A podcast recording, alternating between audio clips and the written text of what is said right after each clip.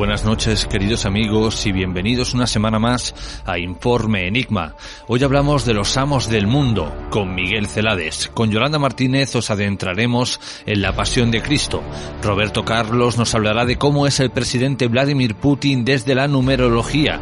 Y Divina Luz nos traerá consejos para estos últimos días de Semana Santa. Siempre es un placer estar con todos vosotros, a la voz un servidor Jorge Ríos, y ahora sí ha llegado el momento de arrancar los motores de Informe Enigma.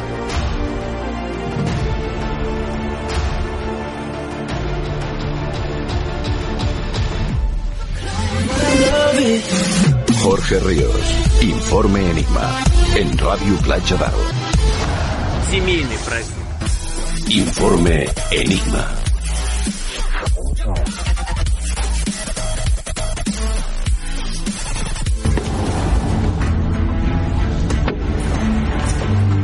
Se mueven con secretismo. Saben cosas que se guardan para ellas. Operan en la clandestinidad. Y practican rituales antiguos y misteriosos. Son las sociedades secretas.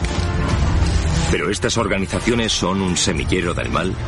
Sin duda son protagonistas de innumerables teorías de la conspiración.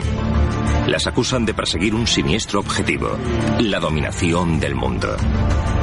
Tal vez, como afirman muchas voces, ya lo dominen.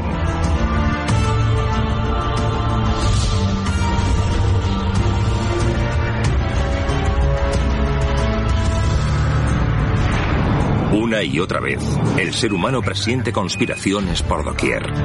Pero ¿cuáles de sus sospechas tienen fundamento y cuáles se basan en la mera ficción y han sido creadas por autores de éxito como Dan Brown? Las hermandades secretas existen desde hace miles de años. Sus miembros están entre nosotros, por todas partes.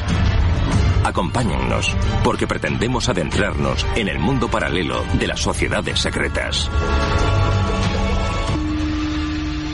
Pero si todo es mentira, si todo no es lo que parece, ¿por qué empeñarse en ocultarlo? ¿Por qué ensombrecer más aún estos temas? Como ya hemos dicho al principio, las conspiraciones existen. Un claro ejemplo lo podemos encontrar en los atentados del 11 de septiembre contra las Torres Gemelas, en los atentados de los trenes del 11 de marzo de Madrid, incluso el propio asesinato del presidente John Fitzgerald Kennedy o el mismo Martin Luther King. Y aunque acabamos de escuchar la parte más racional, podríamos decirlo así, sobre las conspiraciones, ahora toca adentrarnos en lo más profundo de ellas. En este caso, nuestro siguiente invitado precisamente es conocido por ser un amante de las conspiraciones a niveles superlativos. Buenas noches, Miguel Celades. Hola Jorge, ¿qué tal? ¿Cómo estamos? Muy bien, ¿y tú cómo te encuentras? Bien, bien. Bien, aquí estamos. Podríamos estar mejor y también peor, pero así que no, así me, conformo. Sí, ¿no? En un punto intermedio. Miguel, la primera pregunta, ¿existen gobiernos en la sombra? Pues absolutamente, absolutamente sí. Eh, creemos que mandan los que vemos en la televisión. Eh, después, si me apuras, hay otro grupo de personas que están entre bastidores y si nos vamos ya muy para arriba, pues ya empezaríamos a hablar de seres racionales que no seres humanos. Así que, bueno, lo, lo, lo gracioso es que no hay mejor esclavo que el que no sabe que es siquiera esclavo. Y como nosotros no lo sabemos, estamos felices en nuestra ignorancia. Pero tenemos idea de quién ocupa estos cargos en estos gobiernos en la sombra. Sé que muchas veces hablamos de ese tal club Bilderberg, pero hay quien asegura que no es tan secreto cuando podemos ver su agenda, cuando podemos ver dónde van, eh, qué día, quién se reúne. Sin embargo, lo que preocupa es que no sabemos el contenido de esas reuniones. Bueno, es que, a ver, con el Club Bilderberg tengo que decir, además, no quiero quedar un poco pedante en este tema, pero es que el Club Bilderberg llevaba ya eh, reuniéndose una vez al año, pues del orden de los cincuenta y tantos años, y nadie, absolutamente nada, ningún periodista, fíjate tú, toda la gente que va, o sea, los número uno del, los que mandan realmente, ¿no? Bueno, los que mandan, los terratenientes de los que mandan, ¿vale? Y jamás nadie decía absolutamente nada, es más, éramos cuatro conspiranoicos los que hablábamos de que el Club Bilderberg se reunía una vez al año, hasta el día que se reunieron, que hubo un antes y un después, cuando se reunieron en Siches, en el momento que se reunió en Siches, bueno, cada uno hizo, fueron varios grupos para allá.